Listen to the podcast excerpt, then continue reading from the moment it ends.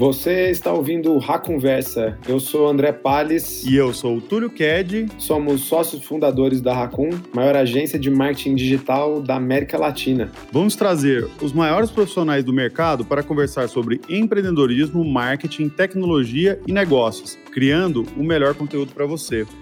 Bora para o episódio de hoje.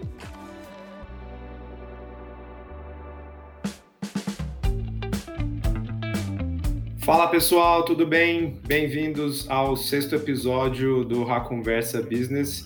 Esse é o nosso último episódio do ano e para fechar com chave de ouro, a gente tem hoje aqui a Thaís Oliveira, que é VP de Marketing da Open English e vai bater um papo com a gente sobre marketing digital, sobre estratégia, sobre mercado. Thaís, bem-vinda, obrigada por aceitar o nosso convite. Obrigada, André. Prazer é todo meu de estar aqui conversar com você, de bater esse papo. Foi um ano realmente de bastante aprendizagem para todo mundo, né? Então, que bom ter essa chance de estar aqui e poder trocar uma ideia com vocês. Maravilha. Thaís, para a gente começar, conta um pouco para o pessoal que está ouvindo sobre a sua trajetória, por onde você passou até chegar aqui. Vamos lá. Eu sou formada em administração e marketing, André, e sou de Criciúma, Santa Catarina, no sul do país. Eu comecei há muitos anos atrás, pretendo não entregar a idade, mas comecei numa, numa agência de publicidade aqui da região mesmo. Aprendi muito de mídia, produção e depois de um tempo decidi sair do mundo de agência e partir um pouco mais para uma empresa, né, ver qual seria a experiência. E aí eu fui para Eliane Revestimentos Cerâmicos. A cidade aqui é um polo de cerâmica, então a indústria cerâmica é muito forte. E depois disso tive minha primeira grande mudança, que foi onde eu decidi empreender, no comecinho dos meus 20 anos, com duas sócias, amigas.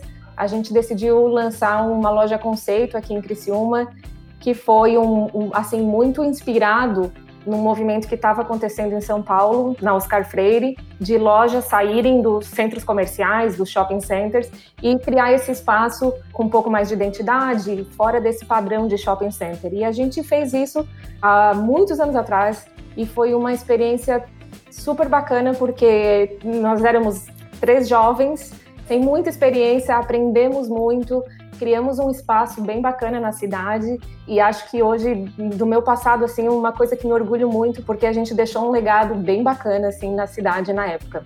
O espaço continua lá? Não, o espaço, na verdade, depois de um tempo, ele teve. A gente é, fez a venda do ponto, assim, e tiveram outras lojas, café, bar, que a gente era uma mistura de loja, café, bar. Sei. E o ponto, em termos assim de bar, ainda foi o que mais marcou e acabou criando uma, um espaço na noite, assim, na cidade bem bacana por alguns anos. Legal. É, e foi bem bacana. E depois disso, meu marido recebeu uma proposta para ir morar fora do país e a gente decidiu saí do Brasil e aí nos mudamos para Miami. E aí a minha primeira experiência lá, obviamente, até fazer um abrir um parênteses aqui, falar inglês foi uma coisa decisiva na minha vida.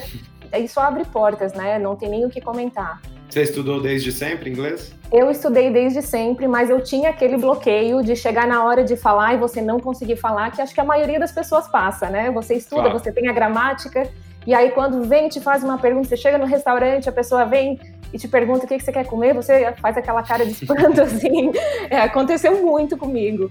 Então, e nada melhor para mim do que essa imersão, né? Você tá nesse contato de, com pessoas nativas que falam com você o tempo todo, e isso foi uma mudança radical no meu inglês. Quanto tempo vocês ficaram lá? Olha, um total de 10 anos. Um total Caramba. de 10 anos. Exato. E estou de volta no Brasil por um acaso, assim, mais por conta da pandemia mesmo a minha base de trabalho, na verdade, ainda é Miami. Eu, eu chego lá. E você aprendeu a falar melhor inglês ou espanhol morando lá? Ah, boa pergunta. boa, boa, pergunta, porque as pessoas já olham pra gente assim, brasileira, eu tenho eu bem, né, o perfil brasileiro, eles olham para você e já saem falando espanhol, porque espanhol assumem que você é latina e você fala espanhol. Então, a, a, minha curva de aprendizado do espanhol foi bem mais rápida do que com o inglês, com certeza. E muito positivo, na verdade, porque também em Miami você precisa realmente das duas línguas. É, espanhol é super necessário e para nós que somos brasileiros, a similaridade que o português e o espanhol têm facilita muito para a gente. Definitivamente. E até comento uma coisa, que acho que os brasileiros têm uma predisposição muito grande a aprender o espanhol, muito mais do que o contrário, assim, muito mais do que colombianos, mexicanos, etc., têm para aprender o português. Eles acham bem difícil aprender o português. Então, é, é um orgulho que eu tenho, assim, do nosso país, que a gente mete a cara mesmo e, e, e fala. Isso é bem bacana. Legal. Então, aí voltando um pouquinho mais para o lado profissional, eu tive uma experiência também na Embeleze, né, na, na, marca brasileira lá em Miami, na expansão deles internacional. E logo depois trabalhei na Sony Pictures no lançamento da Crackle aqui para América Latina e Brasil, que foi, eu sou apaixonada por entretenimento, filmes, é, então foi muito bacana trabalhar nesse ramo. Mas você trabalhou de Miami? De Miami, isso, de tudo Miami, isso de Miami, de Miami, exatamente, tudo de Miami. Cobrindo toda a região, né? Brasil, América Latina. E foi exatamente numa época que o Netflix também estava lançando. Tinha recém-chegado América Latina, Brasil, isso foi lá para 2012. Uhum. Então, todos esses serviços de streaming estavam eram recém-chegados aqui na região. E o Crackle, acho que aqui é a minha visão de, de marketing e consumidor, assim, a, a Sony insistia tanto nesse modelo grátis, né? Ela, ela sempre teve esse propósito de, com o Crackle, gerar o, o entretenimento de maneira gratuita para os consumidores. Só que, na verdade, as pessoas estão dispostas a pagar um valor um pouquinho Sim. melhor, um valor maior, desde que você tenha um conteúdo, sempre tenha conteúdo novo, sempre tenha conteúdo, um catálogo um pouquinho mais variado, né? E nesse ponto, tem que tirar o chapéu para Netflix com toda a estratégia de conteúdo que eles vêm trabalhando nos últimos anos. Concordo. E, bom, depois disso, eu tive um sabbatical, uma pequena pausa, viajamos um pouquinho, regressei ao Brasil, tive uma rápida passagem na La Moda, que é a detentora da marca Lança Perfume, eles são aqui de Criciúma, aqui da região. Tive minha primeira filha e decidimos retornar para Miami, onde surgiu a proposta da Open English, e isso já faz mais de quatro anos, quatro anos e meio, e desde então estou na Open English. Comecei como diretora de redes sociais, né, de, de toda a parte de redes sociais e agora como VP de marcas. E o que, que eu te falo da minha experiência, André? Acho que eu tive muita sorte de ter trabalhado em várias indústrias. E em cada uma eu aprendi um pouquinho e acho que levei esse pouquinho para a próxima. E gosto muito de aprender, tenho uma paixão por aprender. Eu me considero uma pessoa de muita sorte por ter tido essa oportunidade de trabalhar com tantos segmentos e ter aprendido tanto nesses últimos anos. Legal. E, e conta um pouco pra gente quais são os desafios que vocês estão tendo. Acho que não especificamente só sobre 2020, que é um ano muito atípico, mas de forma geral, porque o que eu queria entender com você e que as pessoas que estão ouvindo também pudessem ter uma compreensão um pouco melhor é como é que funciona o modelo de negócio de vocês, como é que funciona o negócio, onde é que estão as alavancas, para a gente poder aprofundar o entendimento da Open English. Certo. Bom, o modelo de negócio, até só para contar um pouquinho da história para vocês, a Open English já ela foi fundada há mais de 12 anos na Venezuela, o fundador é da Venezuela. O lançamento mais forte aconteceu assim na América Central e depois essa expansão para todos os países da América Latina e mais tarde para o Brasil, né?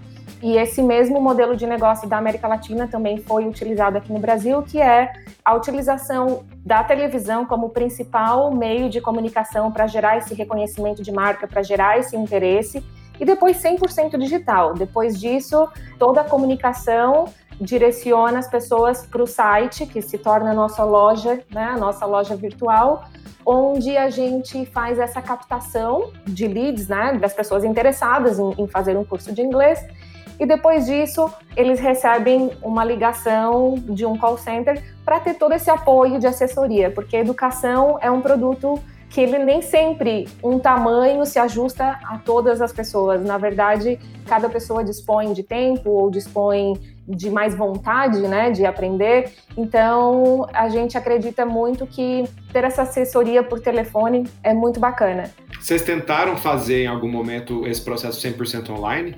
Estamos no processo com um mercado ah, é. diferente.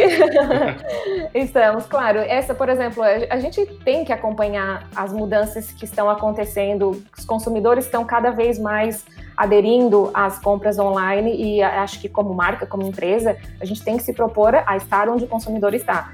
Então, nós estamos nesse momento testando os funis assim diferentes em outros mercados. E para você saber, temos a empresa tem uma cultura muito forte de teste. Então a gente sempre isola, escolhe um mercado, testa e o que funciona a gente replica. Assim, isso vai desde uma mensagem até processos e essa adaptação à compra online é uma delas que a gente está bem estudando já há um tempo. Quem sabe muito em breve para o Brasil também. São quantos funcionários que vocês têm?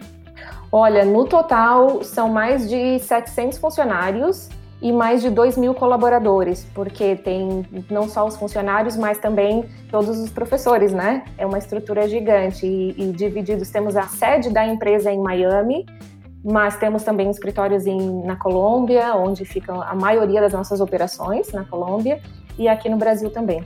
E aí você estava comentando que é, uma vez que esse possível aluno está interessado e passa por essa consultoria e tal, e tá aí entende-se qual que é a necessidade dele, qual é o programa que se adapta melhor, a partir de então 100% das aulas acontecem de forma remota, correto?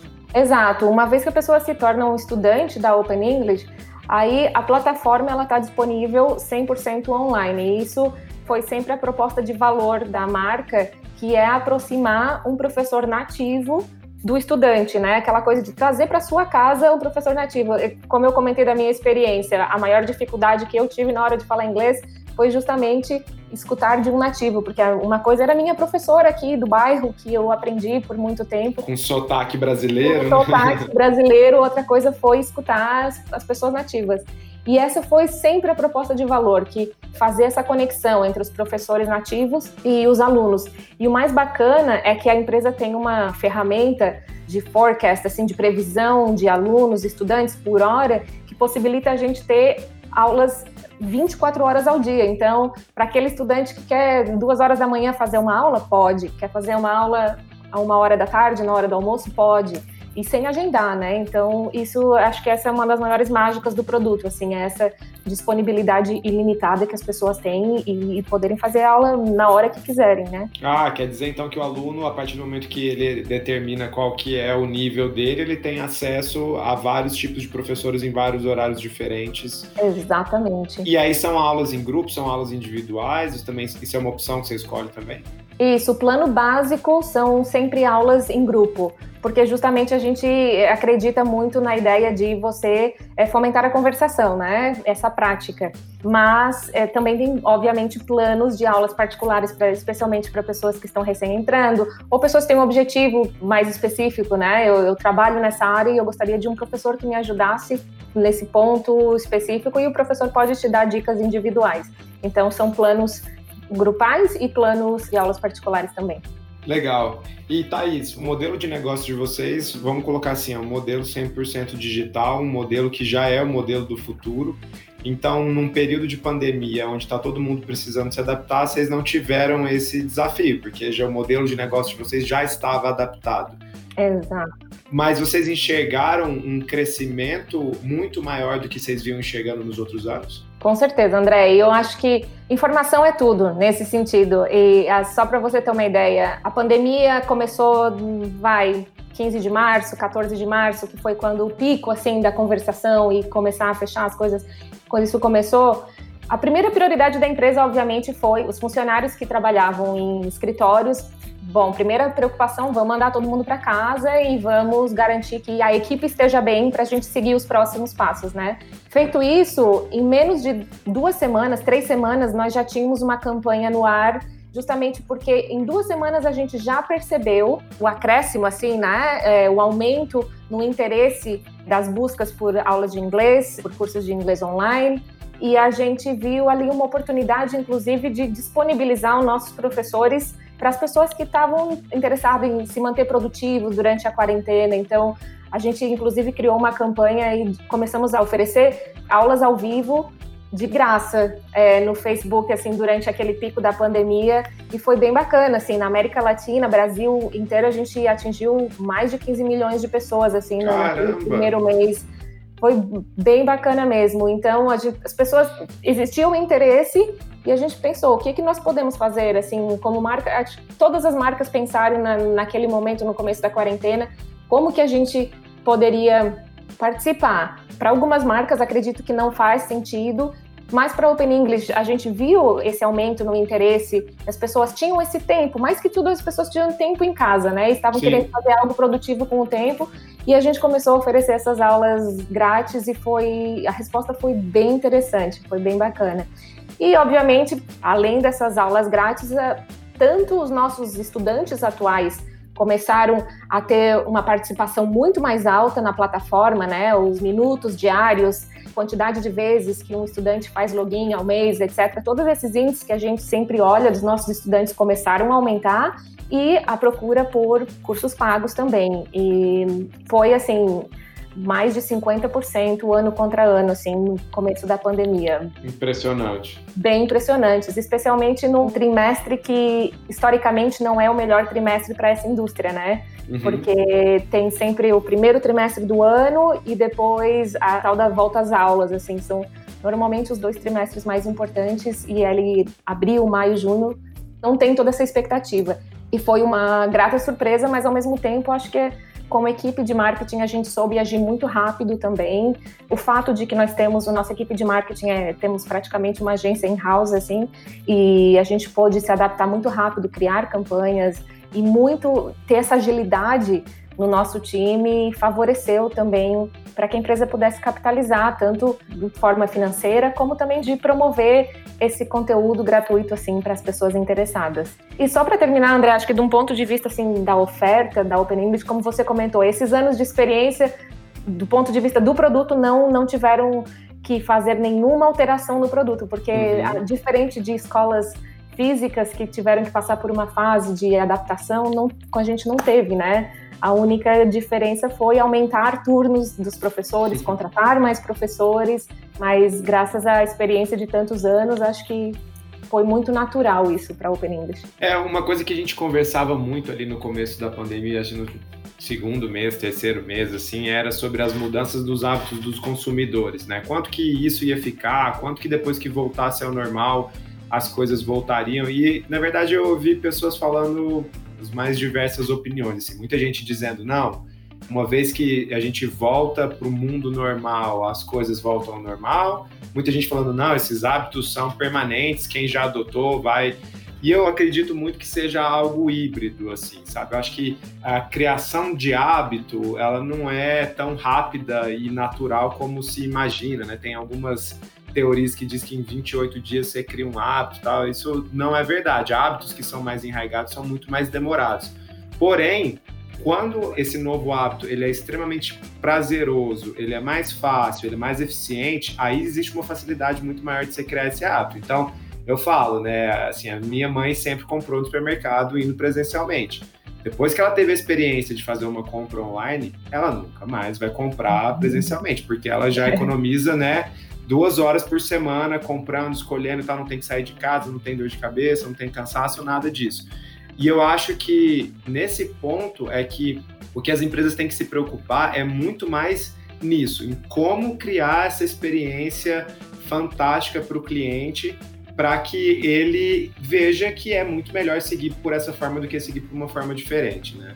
Com certeza, André. É alguns dos desafios assim que a gente teve como empresa e retomar prioridades. Por exemplo, em termos de prioridades da empresa nesse ano de 2020, nós estávamos justamente focando na abertura de alguns centros híbridos. Começamos em Bogotá, já são dois em Bogotá, é, centros físicos, né, que a pessoa pode optar pelo ou estudar online na plataforma ou ir até o centro e tem vários serviços adicionais para porque no final do dia, cada pessoa aprende de um jeito. E a história de criar um hábito, como você comentou, os 28 dias tem, e tem que ser seguidos. Para aqueles 28 não pode ser é, uma vez na semana, né? Tem que ser hum. dias corridos.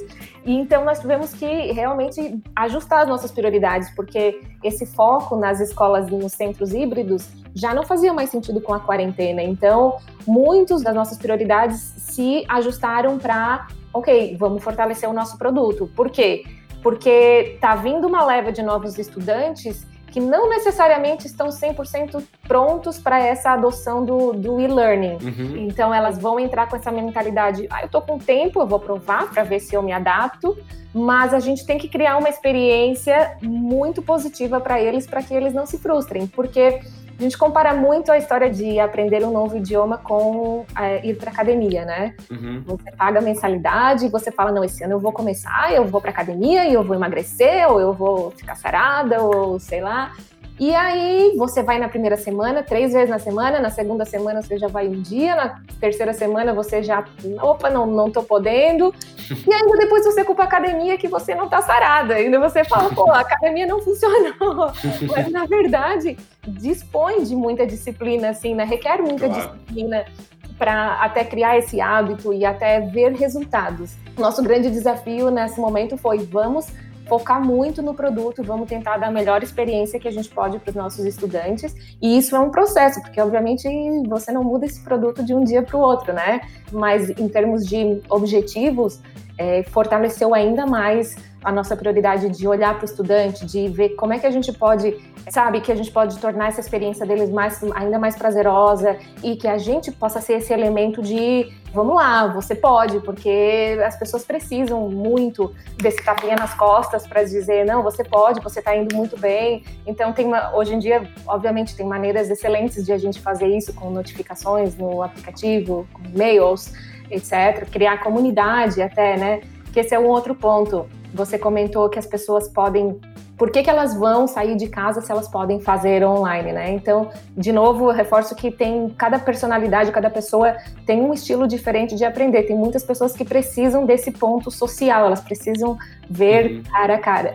Mas para a grande maioria, eu acho que essa adoção do ensino virtual vai continuar nos próximos meses, porque as pessoas estão vendo também a praticidade que é. Claro. Você, ainda mais pessoas que têm uma agenda um pouco mais cheias, essa praticidade de você reajustar horários e cidades, grandes centros que tem questão de trânsito, isso facilita muito a vida. Então, se em algum momento se estimava que o ensino virtual de inglês girava em torno de uns 5% de todo o mercado de ensino no Brasil, acredito que essa fatia vai aumentar bastante no próximo ano. Com certeza, com certeza. Eu estava conversando com a minha esposa, ela estava fazendo um curso que ela começou a fazer antes da pandemia, então era presencial e passou para online.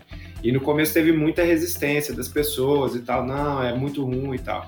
Agora, na última vez que ela fez o curso, na terça-feira agora, ela falou que uma das alunas disse o seguinte: eu nunca participei tanto de um curso, eu nunca me senti tão à vontade para participar, porque presencial tinha um bloqueio, um receio, eu tenho certeza que eu nunca mais vou fazer nenhum curso presencial. Para mim, esse é o jeito de fazer, né? Então, eu acho que o que a, a pandemia acabou criando são essas oportunidades para a gente experimentar coisas novas. Se a coisa nova tiver uma experiência ruim, não vai ficar. Mas se a experiência for boa, definitivamente tem chance de mudar o hábito de muita gente. E eu concordo com você, eu acho que vai crescer muito daqui para frente. E Thaís, eu queria te perguntar uma outra coisa. Você comentou no início sobre a estratégia de vocês de marketing de presença em, em televisão. Eu lembro, é, alguns anos atrás, que era impossível ligar a televisão e não ver uma propaganda de vocês. Assim, realmente uma estratégia bem de alcance muito alto. Essa estratégia mudou? Como é que ficou hoje a diferença da estratégia de TV, offline e online? Como é que vocês enxergam essa composição da estratégia de marketing de vocês? Olha, apesar que muitas marcas estão saindo da televisão, migrando para 100% digital ou outras mídias, eu ainda acredito que a televisão é um meio que tem um impacto de não só de um alcance alto, mas ela tem um impacto em termos de atenção muito alto. Apesar de que a maioria das pessoas, quando está vendo televisão, sempre está com o telefone do lado, mas a gente ganha atenção das pessoas de uma maneira rápida. Então, a televisão ainda é parte do nosso mix, como eu te falei, em termos de marketing offline, é um, é um dos principais.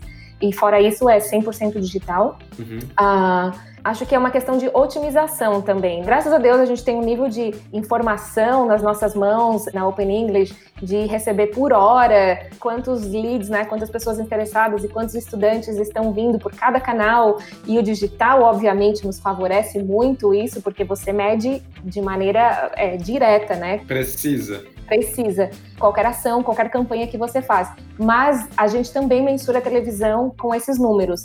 E eu vou te contar que ainda é um dos canais que gera um resultado muito positivo para a marca. Mas eu acredito que é uma combinação da você encontrar os canais certos, né, com o criativo certo. Não vou dizer que a televisão vai é, funcionar para todas as marcas, depende, obviamente, muito do, do objetivo. Mas para a gente continua sendo muito importante. De novo, Entendemos as mudanças dos consumidores, entendemos que a rotação não pode, né, frequência não pode ser ao ponto de deixar a pessoa com pô, que saco essa marca de novo. então, a gente otimiza muito, tenta fazer, obviamente, uma comunicação que atinja os objetivos da empresa e assim como gerar essa identidade de marca, né? Legal. É um canal super importante ainda dentro do nosso mix. E como é que vocês pensam a estratégia dentro do funil, assim? Como ter a medida certa do que comunicar, onde comunicar, quando falar mais para poder posicionar a marca, quando ser mais agressivo com preço, promoção para poder trazer o possível cliente para tomar uma ação e entrar em contato? Como é que vocês tentam elaborar essa estratégia inteira? Claro.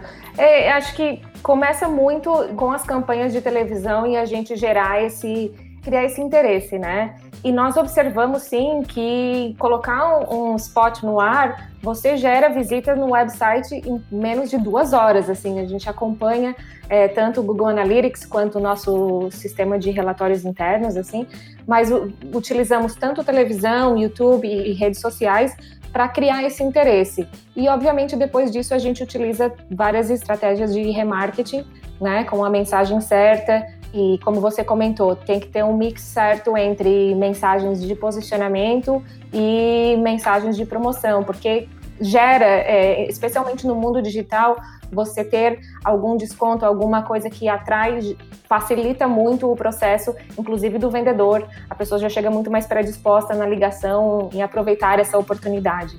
Então a gente pensa muito e testa muito, como eu te falei.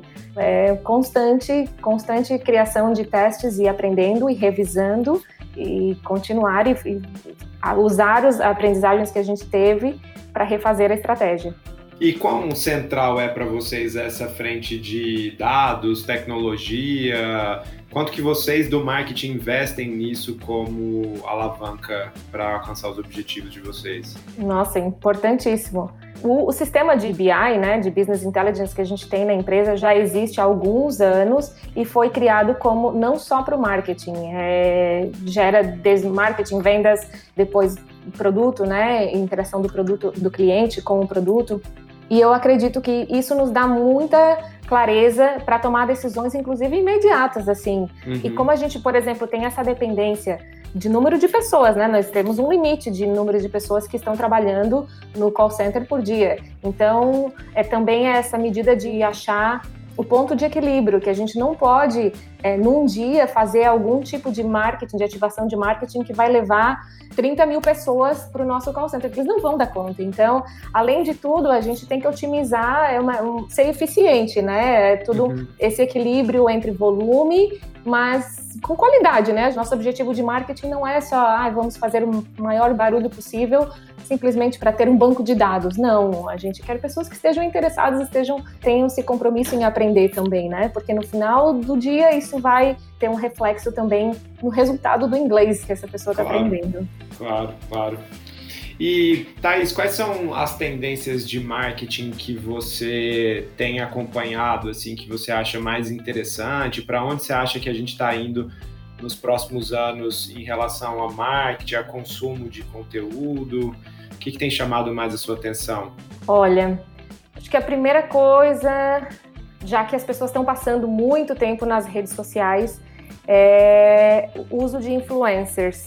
Acredito que o Instagram e Facebook foram muito rápidos em encontrar maneiras de, inclusive, monetizar essa todo esse novo comportamento, né? Hoje em dia eles têm essa opção de você criar branded ads, que uma marca pode patrocinar o post de um influencer. Para mim esse é uma das tendências que não vai voltar, assim, porque as pessoas confiam muito no boca a boca tanto para as marcas quanto para os consumidores, Eu acho que é uma experiência diferente, é uma experiência que vem cheia de conteúdo. E como marca, deveríamos continuar apostando. Eu aposto muito né, no marketing de influencers. Acredito também que é, é, não é fácil fazer, não é fácil para as marcas encontrarem os perfis que se ajustam à sua marca, que passem essa verdade né, na hora de falar de um produto, de um serviço é mais difícil de mensurar do que um, um, anúncio que você coloca, a gente sabe os pixels, e você tem resposta imediata, você sabe quantas visitas gerou, quantas vendas, etc, etc. Mas ela agrega muito para a marca, né? É um tipo de ativação que, que agrega muito para a marca. Então, essa é uma tendência que para mim já vem acontecendo há muitos anos, mas que acredito que vai continuar. Outra coisa é essa onda que está acontecendo começou pelo Amazon, a Amazon já é um, uma plataforma de vendas, mas hoje em dia, por exemplo, o Walgreens e o CVS, que são as grandes redes de farmácias é, dos Estados Unidos, hoje em dia elas estão monetizando o seu próprio website, né, e as lojas físicas.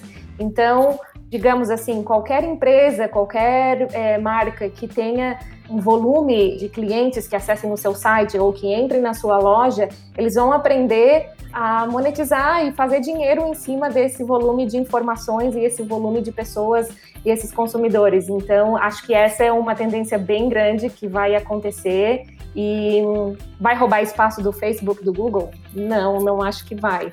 Mas são canais diferentes de marketing que as marcas devem ficar atentas para explorar no, no, futuro bem próximo, acho. Eu vi uma tecnologia muito legal nesse sentido quando eu estava na NRF no começo desse ano que era uma empresa que utilizava, sabe, a, nos supermercados, a parte onde ficam os preços, eles colocam como se fosse uma televisão ali, e aí a prateleira inteira se conversa, quando o cliente aproxima, ela muda, ela mostra informação mais relevante, então e aí eles vendem isso para marcas específicas, né? Acho que eles tinham mostrado alguma marca de cereal para poder. Você quer fazer uma ação aqui dentro, vai passar na, na frente de X mil pessoas por mês tal. E, e é engraçado, né? Porque, por exemplo, os varejistas não tinham se dado conta disso ainda, né? Para poder explorar esse potencial. Bem lembrado.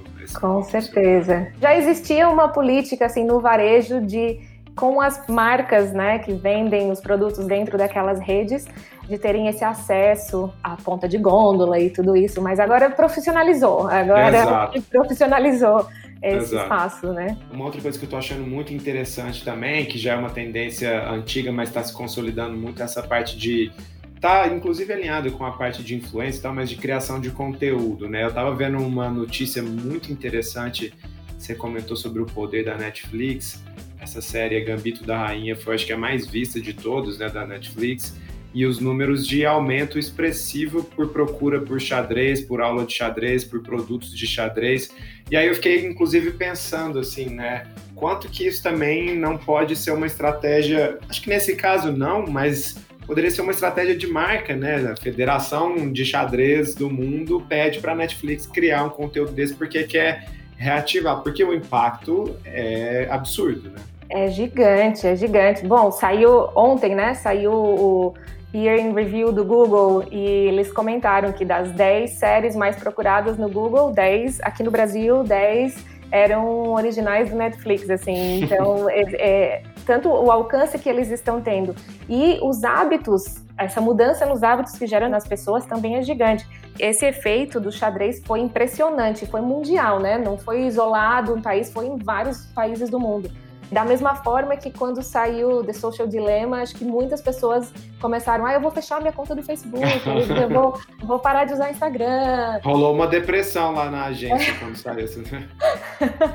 imagino, é. imagino. Ainda mais pra gente que trabalha no meio, é, é, é a discussão é muito polêmica, né? Da é. mesma forma, quando começaram a sair todos os conteúdos de veganismo, né? Do, uhum. Tem muitos documentários sobre maltrato de animais e sobre as redes, as grandes redes de fast food e, e tudo mais, também gerou essas buscas por como tornar vegano. Então, o conteúdo que a gente consome afeta diretamente o nosso hábito. Eu concordo 100% que isso tem um efeito. Agora, espero que sempre sejam usados com uma boa intenção, né, André? É, com um bom propósito. Criar bons hábitos, com bons propósitos. Isso verdade, mesmo. verdade.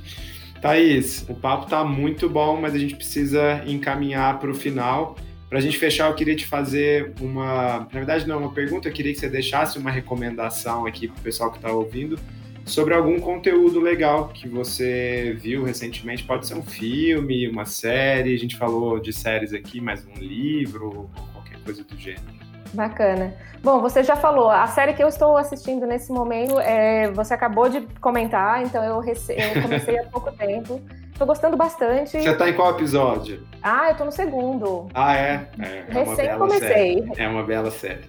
Recém comecei. E eu gosto muito, André, de assistir filmes ou documentários que mostram o talento nato, assim. Eu acho que eu não nasci com talento nenhum, eu me considero, infelizmente, né? Não nasci com talento nenhum, então eu trabalhei, eu aprendi e, e acho que tem muita dedicação envolvida, né?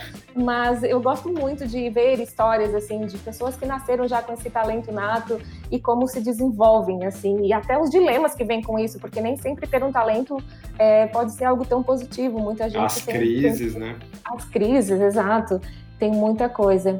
Eu adoro comédia, acho que a vida tem bastante drama, adoro assistir comédia, gosto de ver um drama às vezes também, mas uma série que me surpreendeu muito esse ano foi The Marvelous Miss Maisel, está no Amazon e fala, não sei se você já viu. Não vi, não vi. Não, mas é, ela era uma mulher recém-divorciada em Nova York na década de 50 e descobriu que ela tinha um talento para fazer comédia, stand-up. Ah, então, assim, legal. na década de 50, com todos os machismos, com todos os desafios que existiam, ela conseguiu se destacar e ganhar o espaço dela. E o diálogo, é, é assim, não, não é uma série que tem uma história interessantíssima, mas é, é, é, um diálogo bem interessante, um diálogo bem rápido, um humor assim que do tipo eu aprecio muito, então deixo a dica se alguém gosta de comédia, vale a pena ver. Que legal. Anotei aqui para assistir essa. Também, óbvio, não posso deixar de falar. Eu gosto muito de histórias que têm mulher como protagonismo. The Crown, eh, eu vi também agora a última temporada e cada temporada que passa eu tô achando mais sensacional ainda. Não é uma série que tem toda aquela intriga política, né? Se alguém está esperando ver estilo House of Cards, assim, de ver intrigas políticas, não tem. Mas acho que eles foram muito fiéis, locações, é, nas histórias, inclusive nos fatos. E, então eu considero assim um documentário de alto nível de produção, altíssimo nível de produção, com excelentes atores. Gostei bastante. E outra dica que eu uso muito, e agora falando um pouquinho de, da nossa área de marketing, uma newsletter que eu gosto de ver bastante e que eu recomendo, é, sabe aquela coisa que você recomenda é o boca a boca que se chama Marketing Brew. Gosto bastante porque eles trazem as notícias do dia e por que isso importa para você e sabe aquele conteúdo bem fácil de digerir e com uma curadoria bem bacana. Então é Marketing Brew B R U B R E W. EW, eles, brew, é, tá. eles criaram primeiro o Morning Brew, que é como se fosse o cafezinho, né? Para uh -huh, você tomar um, uh -huh. um cafezinho criaram o Morning Brew, que é mais é, genérico, bolsa de valores e economia em geral, e depois criaram essa sessão específica para marketing que eu acho bem bacana. Ah, legal, muito Me bom. Recomendo. Thaís, muito obrigado pelo tempo, muito obrigado pelo papo, foi um prazer conversar com você. Parabéns pelo sucesso aí da Open English. Espero que esse crescimento de vocês em 2020 continue forte pelos próximos anos. Vocês puxam, acho que o mercado por ter um modelo inovador, por ter um modelo que realmente está adaptado para o que é o nosso futuro. Então, desejo bastante sucesso e, e agradecer mesmo pelo tempo aqui em conversar com a gente. Bacana, André. Eu que agradeço. Foi um prazer pelo convite. Eu, na verdade, eu gosto mais de escutar do que de falar, então trocar experiência acho que é sempre bom. Qualquer comentário, qualquer, para quem estiver ouvindo também, qualquer comentário, qualquer é, sugestão, sempre podem me encontrar no LinkedIn e adoro escutar comentários, trocar ideias. Então, obrigada, foi um prazer e espero que a gente converse novamente em breve. Se Deus quiser. Pessoal, muito obrigado e a gente encerra aqui esse sexto episódio da nossa série. Um abraço para vocês, a gente se encontra no ano que vem. Valeu, tchau, tchau. Bom, a gente encerra aqui mais um episódio do Ra Conversa. Obrigado todo mundo por acompanhar até o final. Se você curtiu esse conteúdo, se inscreva para não perder nenhum episódio. E se você estiver ouvindo pelo Apple Podcast, deixa aquele review para a gente e ajuda a levar esse show para mais pessoas. Se você quiser entrar em contato pelo nosso Instagram, é o arroba agência Racun, ou pelo nosso LinkedIn em Racun Marketing Digital. Um abraço, até a próxima, pessoal!